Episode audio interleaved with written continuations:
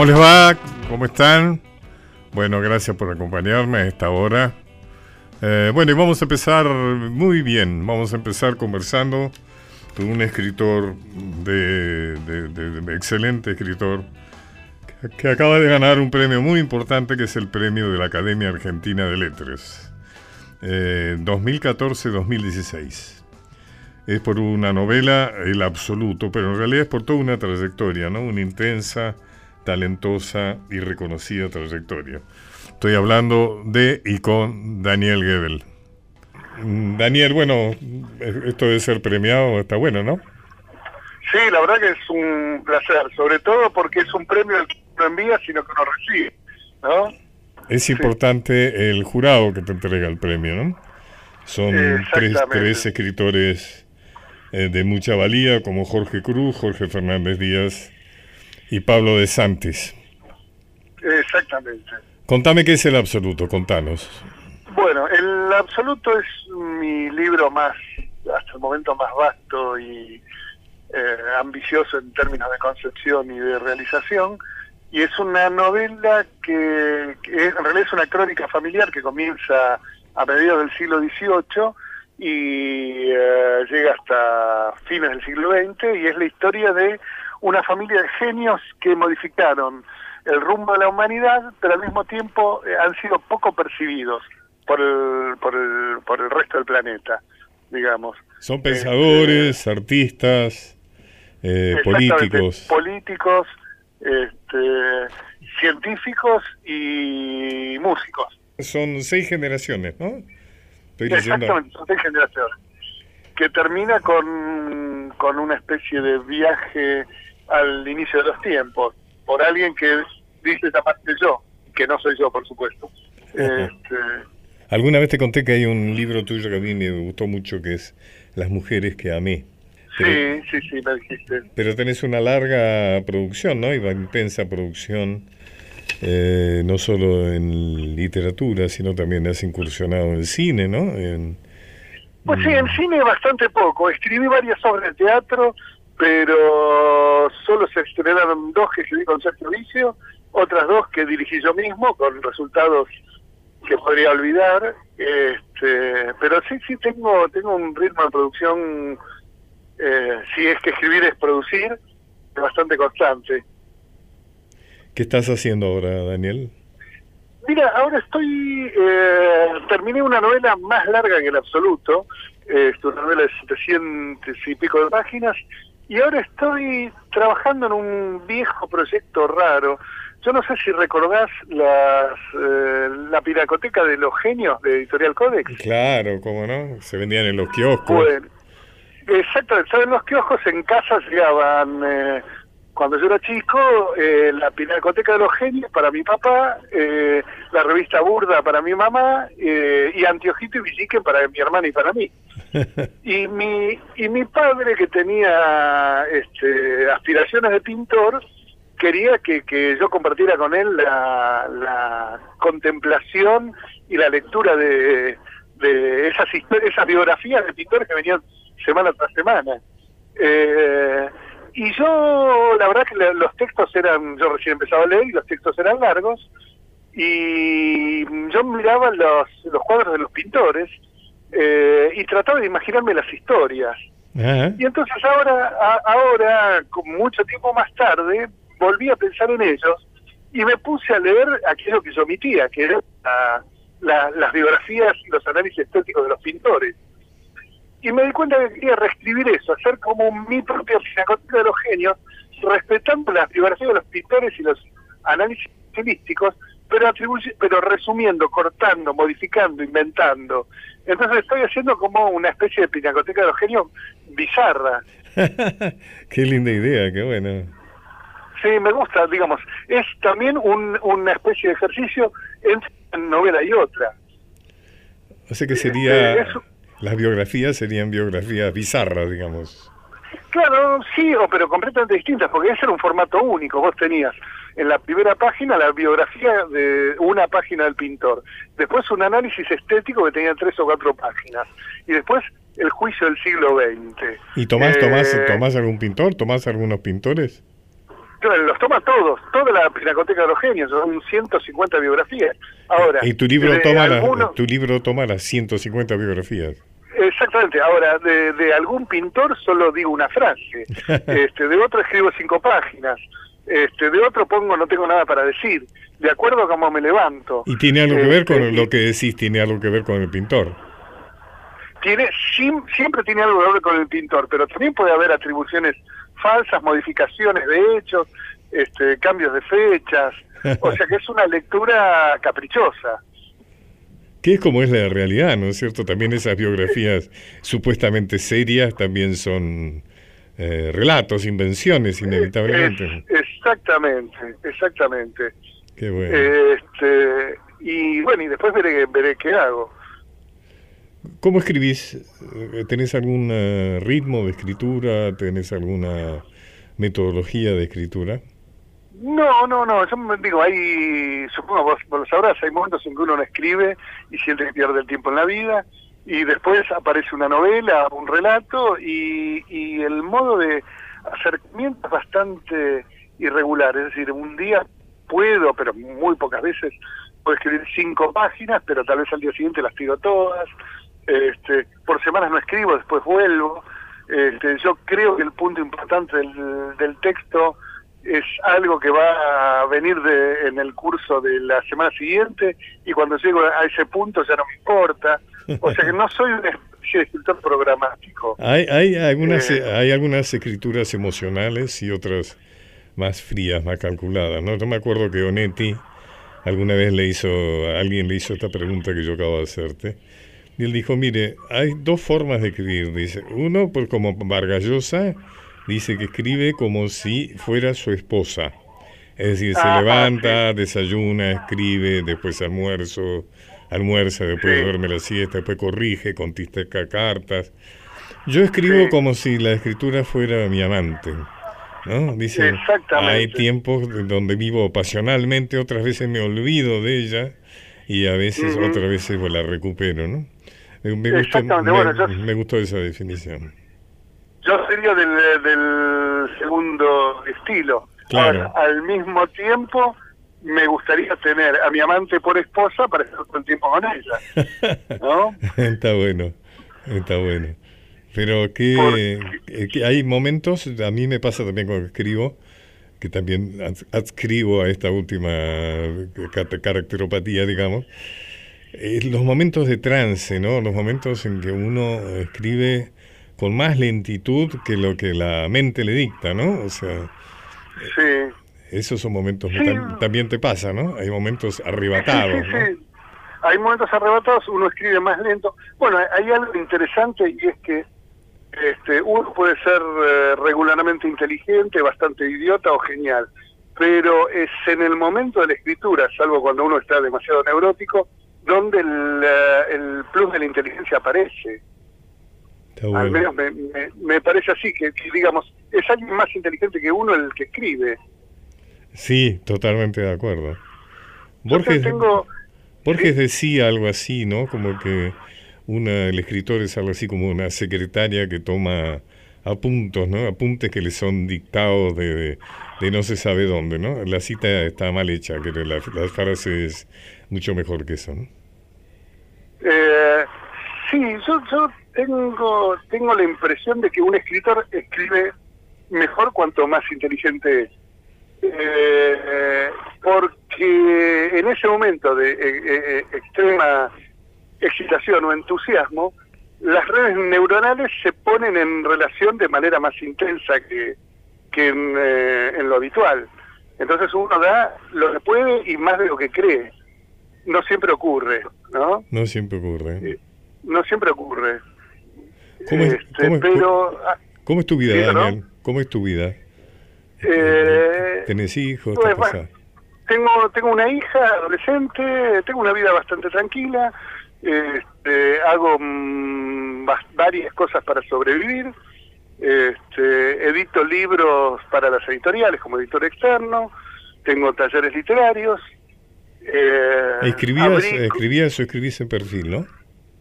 Exactamente, escribo columnas en perfil, solo una columna por semana. Exacto, los sábados. Eh, Los sábados salen, sí. Y también uh, tengo con una con mi socia abrí un sushi. ¿Perdón? Hace tres años. ¿Perdón? Abrí un sushi. Ah, mira vos. Uh, exactamente, se llama en homenaje al escritor japonés Junichiro Tanizaki, se llama Tanizaki. ¿Y cómo te va con eso? Y estamos peleándola. Estoy tratando de que se convierta, además de un placer enorme, en una fuente de ingresos sólidos. Este, los tiempos no acompañan del todo, pero a la gente le gusta mucho. Da, decime dónde estás y lo recomendamos.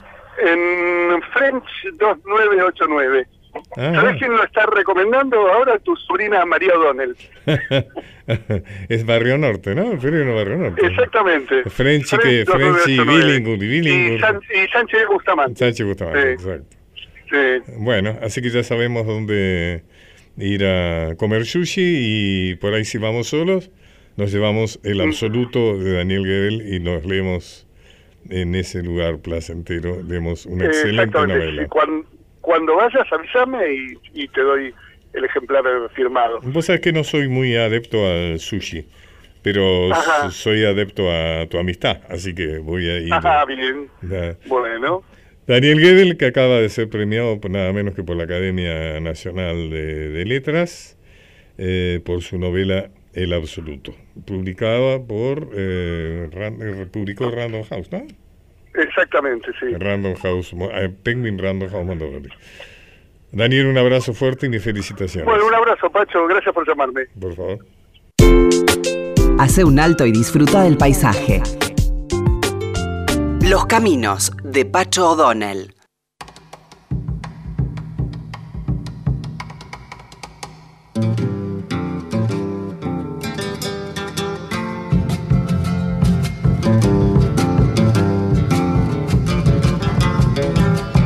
Don Peñalosa nació en La Rioja, desde Mosito con su lanza iba a pelear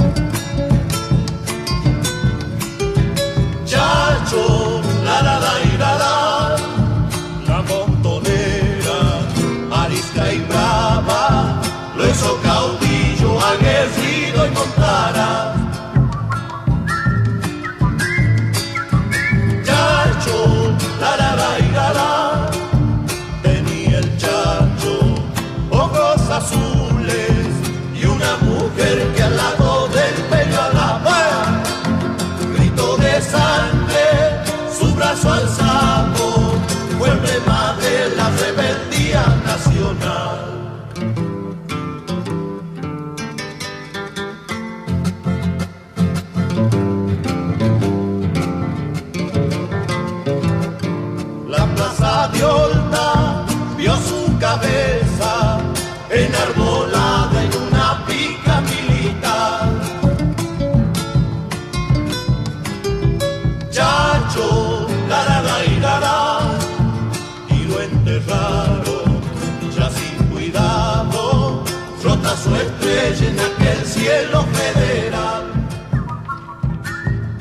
Chacarera del Chacho, los fronterizos. Dicen en Guadalajara que se aparece ensangrentado en el camino de Leandro. Quienes le han muerto entendieron que su presencia en el gauchaje era inmortal. Escuchábamos la chacarera del Chacho, aquella inolvidable voz de los fronterizos, de Falú y de Narós. Claro, nos vamos a ocupar del Chacho Peñalosa. Y bueno, el Chacho, como ustedes saben, fue un gran caudillo federal, caudillo tardío, digamos, después de los nombres de Heredia, eh, de, López, de Ramírez, en fin, de todos los que han sido más conocidos como caudillos federales que participaron activamente en las guerras eh, civiles contra el unitarismo porteñista. Eh, el Chacho Peñarosa se destacó sobre todo en la guerra contra Buenos Aires, tuvo participación activa en la resistencia a la guerra del Paraguay. Em, se deduce que nació en Maranzán, un pueblo de la costa alta de la Sierra de los Llanos, entre 1796 y 1798. Em, fue educado, tenía un cierto nivel de educación por un tío abuelo, el prestigioso sacerdote eh, Pedro Vicente Peñalosa, que fue quien lo bautizó como Chacho, que es una poco pues de muchacho. Em, se casa con Victoria Romero, la famosa Victoria Romero, aquella que lo acompañaba a caballo a, su lado y que dice que quedó con la cara surcada debido a un sablazo que le propinaron justamente en uno de los encuentros. Con ellos tuve tres hijos. Em, una de las características, digamos, eh, una de las acciones más eh, em, resaltables de la vida de, de Chacho fue que fue oficial de milicias, muy joven, bajo el mando de Juan Facundo Quiroga, que lo marcó eh, profundamente. En 1826 combatió con el grado de capitán en la batalla del Tala, donde fue seriamente herido. El, ejército enemigo era eh, conducido por un consuetudinario adversario de Quiroga, que fue Gregorio Arao de la Madrid.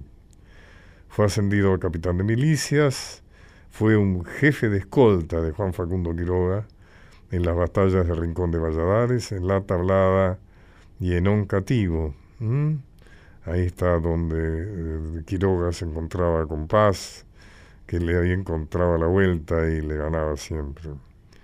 Em, una acción que siempre se asocia con el nombre de Chacho es que eh, eh, después de Oncativo, como dijimos, fue una derrota, eh, participó en la reconquista de la provincia de La Rioja para el federalismo y se destacó en la batalla de la Ciudadela, donde es derrotado del unitarismo, donde captura un cañón, enlaza un cañón y lo arrastra hasta sus filas, es decir, incorpora un cañón a sus filas, enlazándolo y arrastrándolo con su caballo. Eh, por este hecho, Quiroga le otorgó el rango eh, de teniente mayor. Vamos a escuchar otra canción dedicada a este gran jefe federal, que es la canción de cuna del Chacho, de Vicente y Benarus. Niñito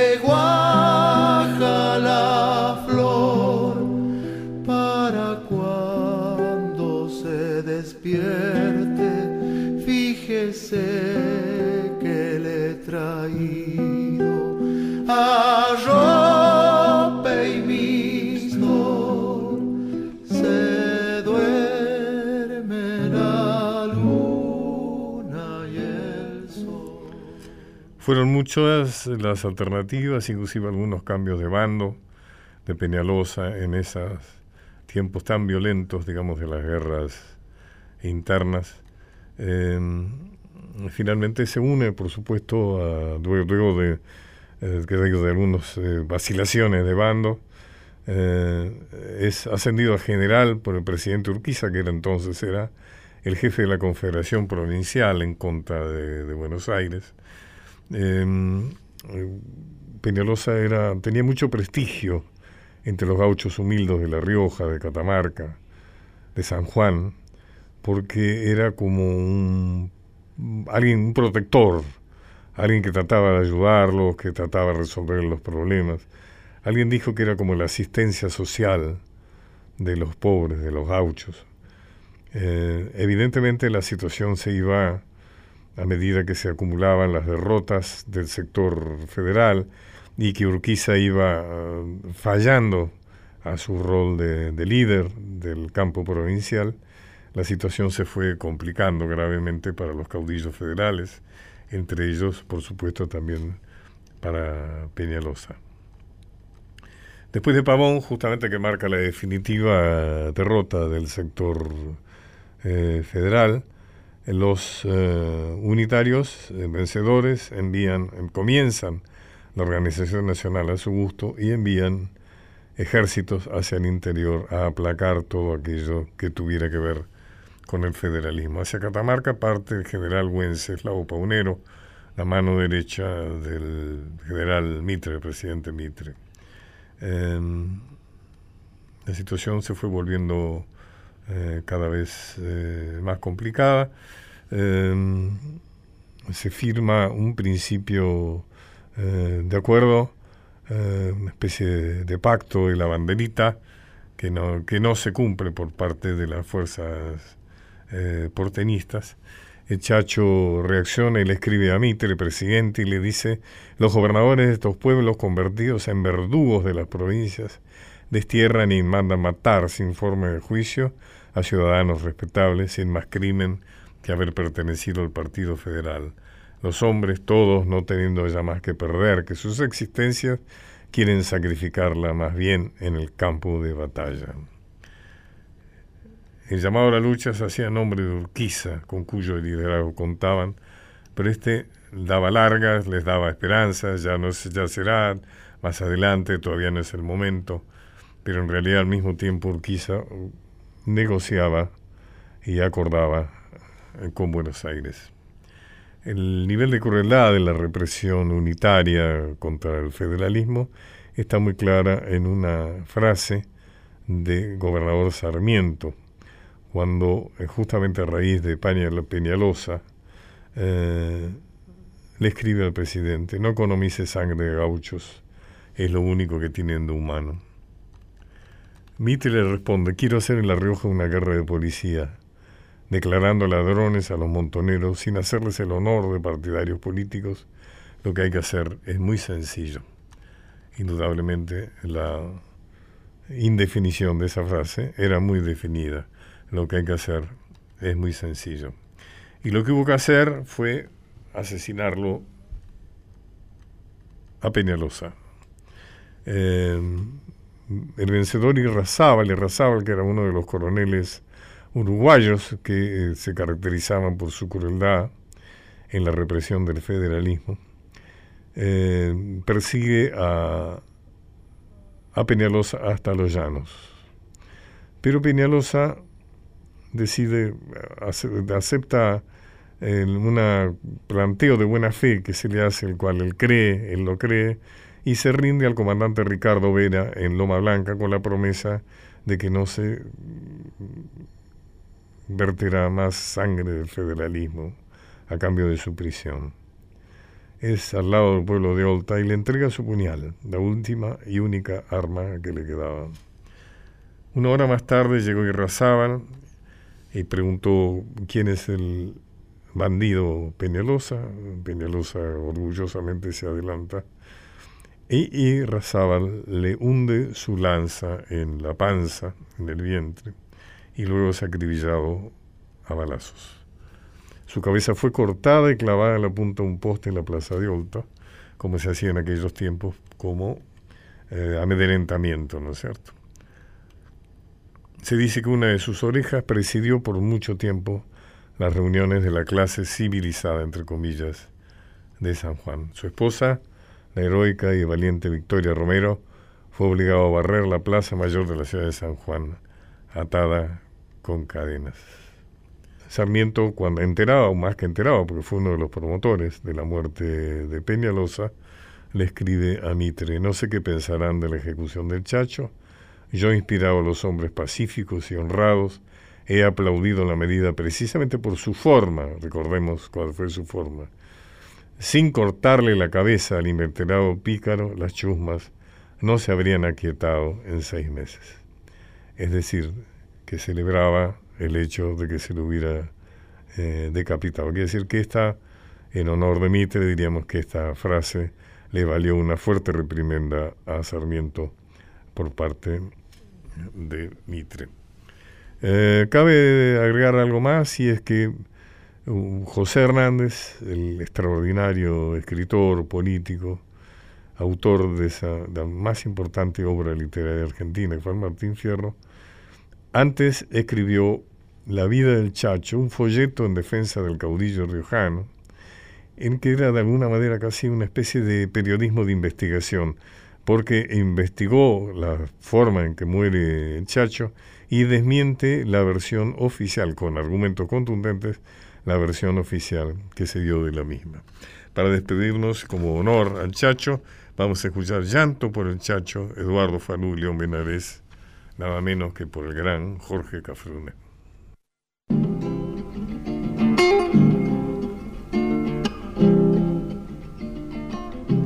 Allá va sombra del chacho, tal vez queriendo volver, durando en los corazones, sabiendo permanecer. El general Peñalosa, solo y perdido, me dicen que va. El general Peñalosa, solo y perdido, me dicen que va. Piedras también, triste de verlo pasar, le tiende sus ramas el algarrobar. El general Peñalosa, solo y perdido, me dicen que va. Desde su tierra natal, un jirón del ayer, levantando lanzas siguen los riojanos, la sombra del chacho que quiere volver. Pregunta el quimil, responde el tunal, la lanza del chacho tal vez volverá.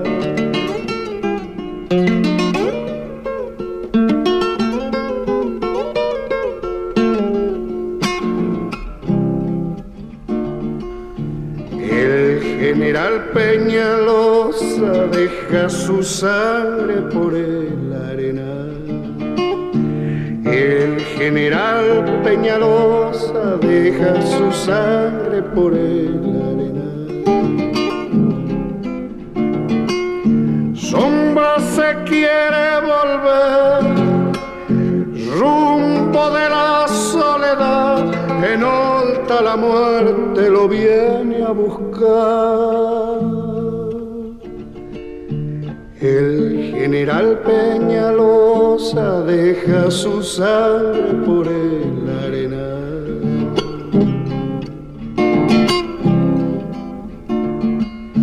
Y el general Peñalosa ya se levanta de su soledad. General Peñalosa ya se levanta de su soledad. Lanza que pide volver, árbol que quiere brotar, la voz de los llanos lo vuelve a nombrar. El general Peñalosa ya se levanta de su soledad.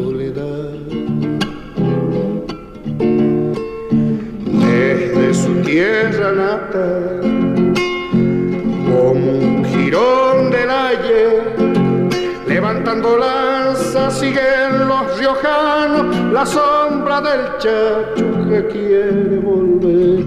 Pregunta el quimil, responde el tunal, la lanza del chacho tal vez volverá, tal vez volverá, tal vez volverá.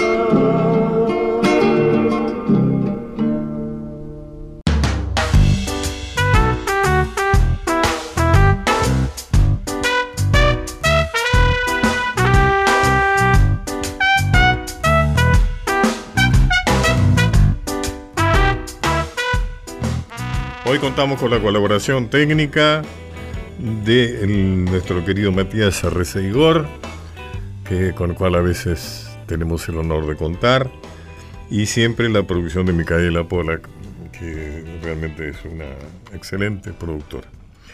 La efeméride de, la, de esta semana que comienza nos cuenta que el 17 de noviembre de 1866 nació la escultora argentina Lola Mora. Una figura realmente apasionante porque su, eh, su, su- su importancia va más allá del campo artístico, donde fue una de nuestras grandes artistas, una maravillosa escultora. Y para hablar de ella tenemos el honor de contar con Mercedes Bergliata, una reconocida crítica eh, que escribe en ENI, en Clarín y en otros medios. ¿Cómo le va, Mercedes? Hola, ¿qué tal, Pacho? ¿Cómo estás? Muchas gracias. ¿eh? No, a ustedes. Contame, Mercedes, eh, ¿cuál es la importancia que vos le das a Lola Mora? Bueno, es mu- muy grande la importancia en principio porque fue una artista mujer escultora en la Argentina a principios del siglo XX, ¿no? Y mm, además eh, tenía su taller en ese límite entre Tucumán y Salta, en una zona, eh, me parece que es más alta ya. eh, Aunque ella siempre se área. reconoció como tucumana, me parece, ¿no? Sí, pero eh, tenía la casa en el área de Tucumán y el taller queda eh, un poquito, o lo que queda del taller, lo que resta, un poquito más lejos de, de la casa donde vivió con su familia. Eh, y está en el límite de entre las provincias, ¿no? en una zona como difusa. Recuerdo cuando viajé que, que hice el recorrido por, por los pueblos eh, donde ella, bueno, había estado de chica, inclusive por el cementerio, hay un cementerio, un pequeño pueblo que tiene una obra de ella, una lápida, eh, que está ahí todo medio como abandonado, ¿no? Algo que, se conoce poco, inclusive el taller está bastante, bastante como olvidado. Eh, cuando hice el recorrido, recuerdo que, bueno, eh, era en el límite entre las dos provincias prácticamente. Era un lugar muy adentro. Eh, y la importancia eh, es muy grande en este sentido.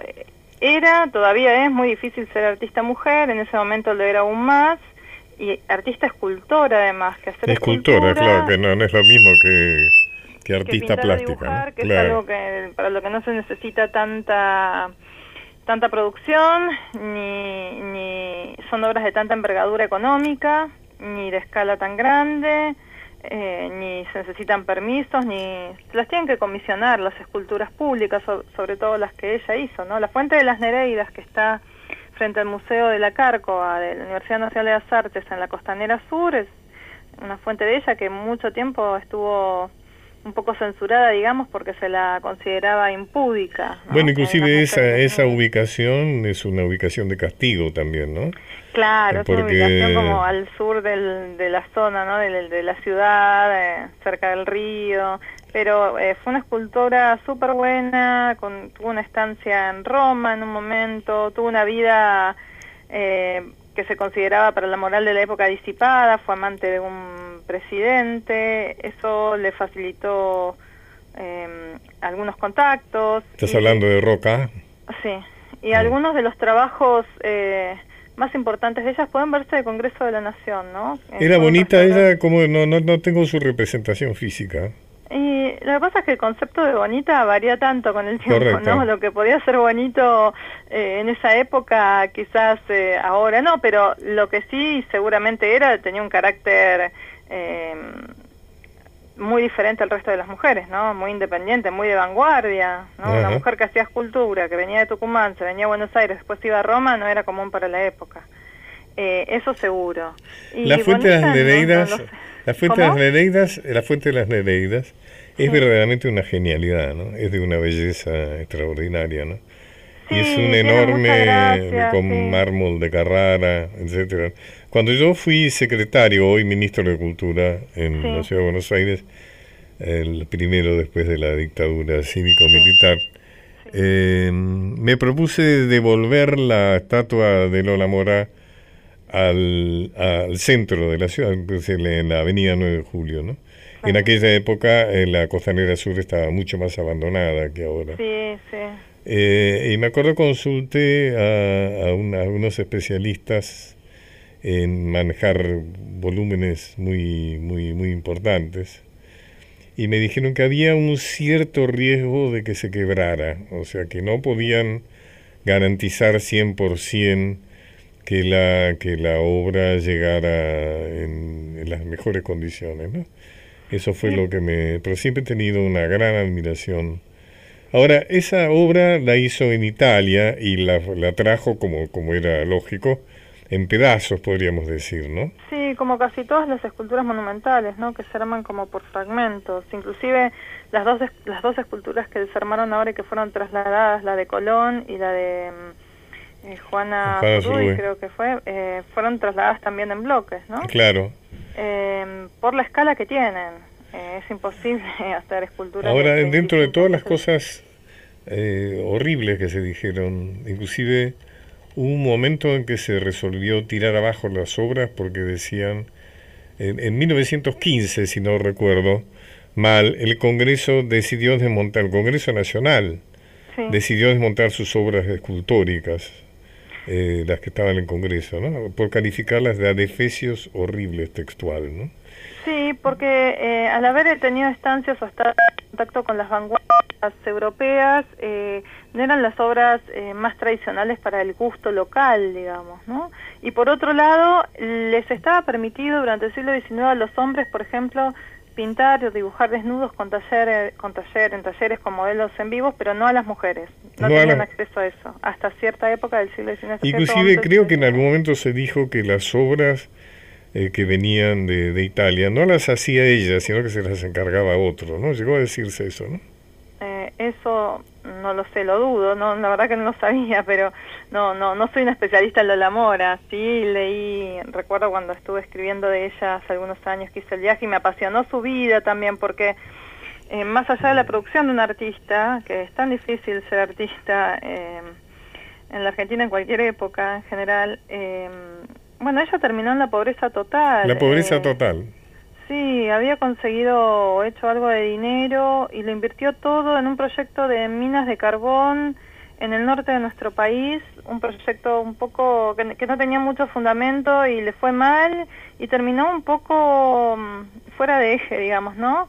Un poco mm, muy muy eh, solitaria, sola, le abandonó su pareja que en ese momento era mucho más joven, que ese era otro motivo de sorpresa para la época, claro. ¿no? Una mujer grande con un hombre muy joven, no no era usual. Aún hoy en día hay como cierto mm, prejuicio en torno a eso, ¿no?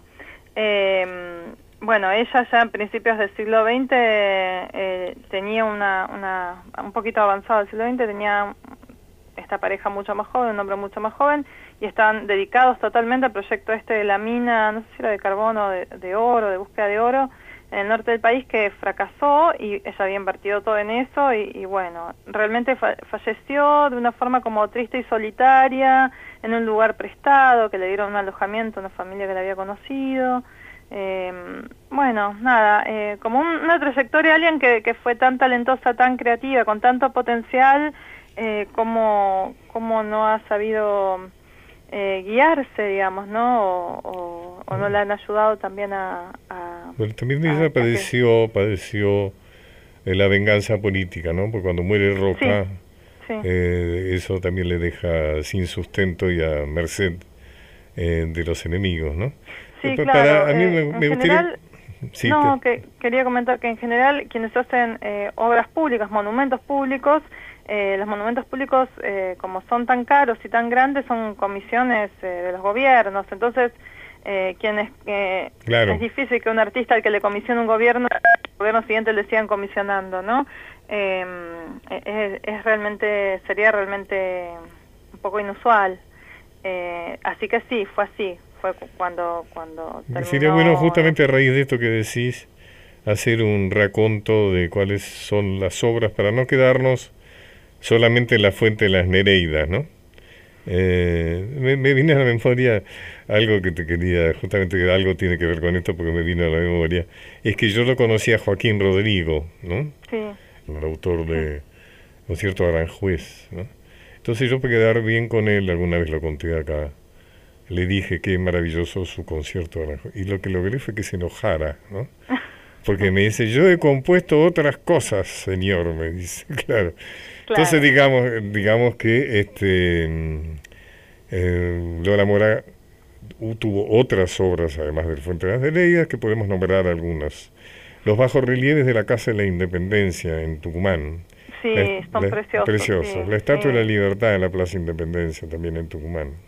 Sí, también una preciosa escultura, sí, preciosa en el medio de la plaza, ubicada en Tucumán. El monumento Juan Bautista, el monumento Juan Bautista Alberdi en la Plaza Alberdi también en Tucumán. Ese no lo vi, pero El lo voy a ver. Las estatuas de la justicia, el progreso, la paz y la libertad en las adyacencias de la Casa de Gobierno de la ciudad de Jujuy.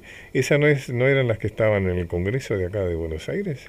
eh, son cuatro, ¿no? Sí, sí. Sí, son cuatro que fueron trasladadas. sí. Que fueron- Sí, No sé si serán copias, porque también pueden ser copias y que hayan quedado copias en, en Jujuy y que hayan trasladado las originales acá. Ajá. O al revés, porque a veces ocurre eso con las esculturas. Porque recién ¿no? decíamos que el Congreso había, había decidido eh, Pero desa- creo que sí, que creo que las trasladaron al Congreso y las restauraron y las pusieron en valor, se, se dice, ¿no? Y quedaron bárbaras, quedaron realmente Sí, muy sí. buenas. eh. El si alguien puede ir a eh, verlas, si tienen la posibilidad de pasar, eh, es- es- son realmente ¿Dónde es? magníficas. ¿Dónde es?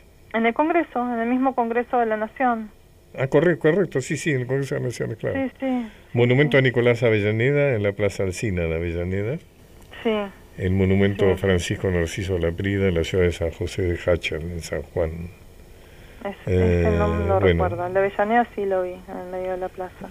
Está su casa natal en la localidad del Tala, etcétera. El busto de Aristóbulo del Valle Mm. en la Municipalidad de La Plata, etcétera, etcétera, etcétera. Bueno, Mercedes Bergliata, muchísimas gracias. Ha sido Bergliafa, perdón. Ha sido un gusto, ¿eh? Ha sido un Eh, gusto. bueno, lo mismo digo y, y bueno, y, y, y también, nada, una reflexión así como para dejar, ¿no? De, siempre que es- hablo de Lola Mora o que pienso en Lola Mora, me, me agarra esta sensación de todo lo que pudo ser y, y cómo terminó, ¿no? ¿Cómo Y todo terminó? lo que dejó para los demás y sin embargo para ella misma no, cómo, no ha ah, sabido eh, como cobijarse, ¿no? Bueno, eh, también pero digamos, una- bueno, una pero hablamos de todas las dificultades que le planteó la vida, ¿no? Sí, Además la envidia, el, el hecho de ser mujer, El el, hecho de contexto ser social, de histórico, tener pro- político pro- también, ¿no? protección política, el escándalo de, de estar con un hombre mucho más joven que ella. Bueno, todo eso se paga lamentablemente, ¿no? Claro, los prejuicios morales de la época. Claro, también, ¿no? juicio moral. Ahora son otros, también existen. Ah, Pero sí. bueno, en esa época eran esos. Mercedes Vergilafa, muchísimas gracias. Gracias a ustedes. Hasta luego. Muchas historias para compartir. Los caminos de Pacho O'Donnell.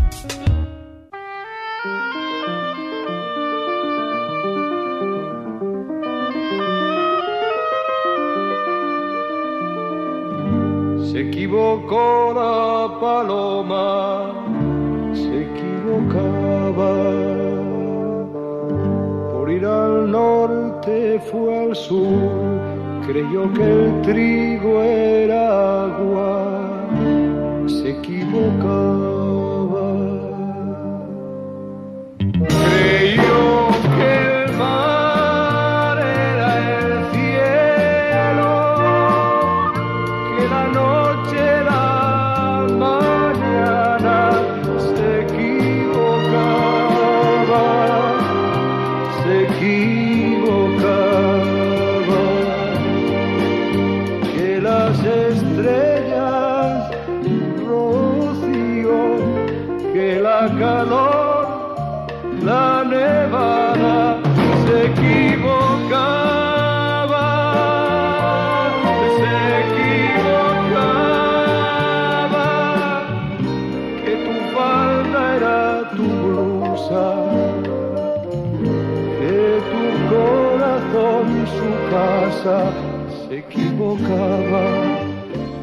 Equivocaba.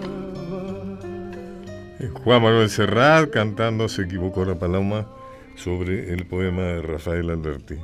Justamente la semana que viene eh, se cumple el aniversario en, cuando en 1983 Rafael Alberti recibió el premio Miguel de Cervantes. Yo tuve eh, el honor de conocer a Alberti cuando estaba exiliado en Madrid. Él regresó luego de muerto Franco porque él había jurado no volver a España hasta que no muriera Franco y fue recibido eh, con, los, con los mayores honores.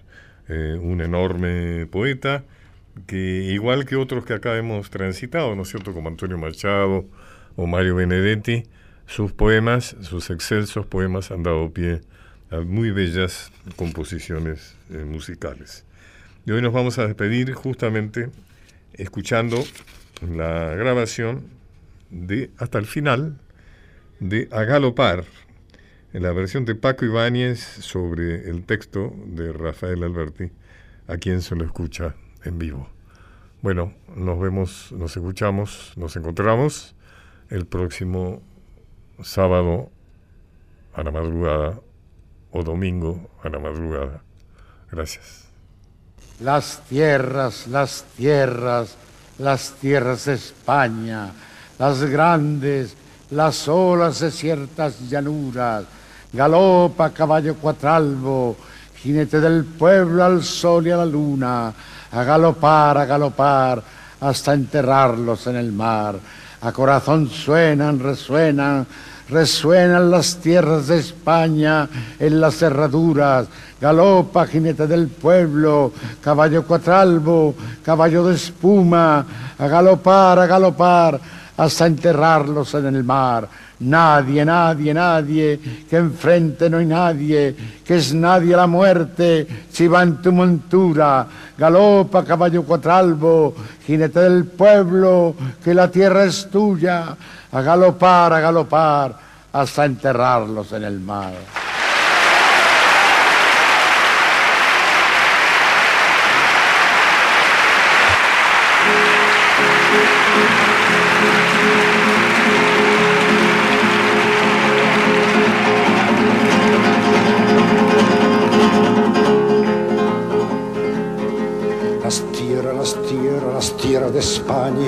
Las grandes, las desiertas llanuras. Galopa caballo cuatralbo, jinete del pueblo, que la tierra es tuya. A galopar, a galopar, hasta enterrarlos en el mar. A galopar, a galopar, hasta enterrarlos en el mar. A corazón suenan, suenan, resuenan las tierras de España en la cerradura. Galopa caballo cuadralbo, jinete del pueblo, que la tierra es tuya. A galopar, a galopar, hasta enterrarlos en el mar. A galopar, a galopar, hasta enterrarlos en el mar.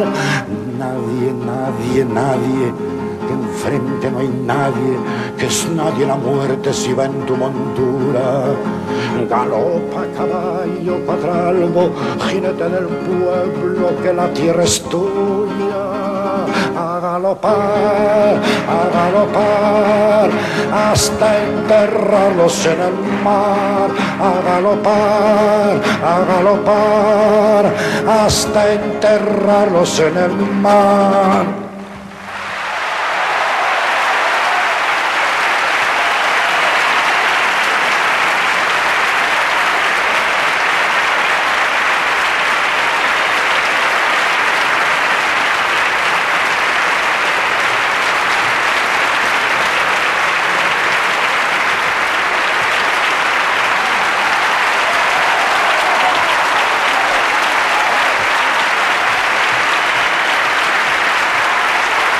Bueno, ahora os propongo, os propongo que cantemos juntos, esta vez pero juntos, y que salga- salgamos de aquí galopando. Y, y Rafael también va a cantar. Vale. A ver, ponerle, poner, ponerle voz y ponerle rabia también, ¿eh?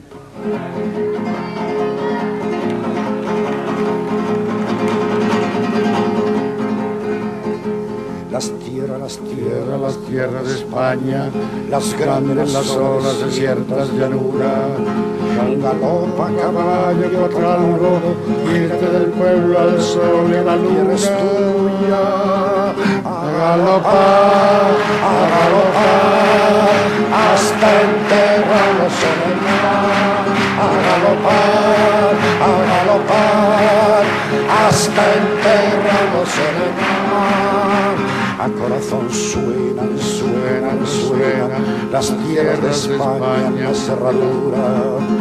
Galopa caballo patralbo, jinete del pueblo que la tierra es tuya. A galopar, a galopar, hasta enterrarnos en el mar.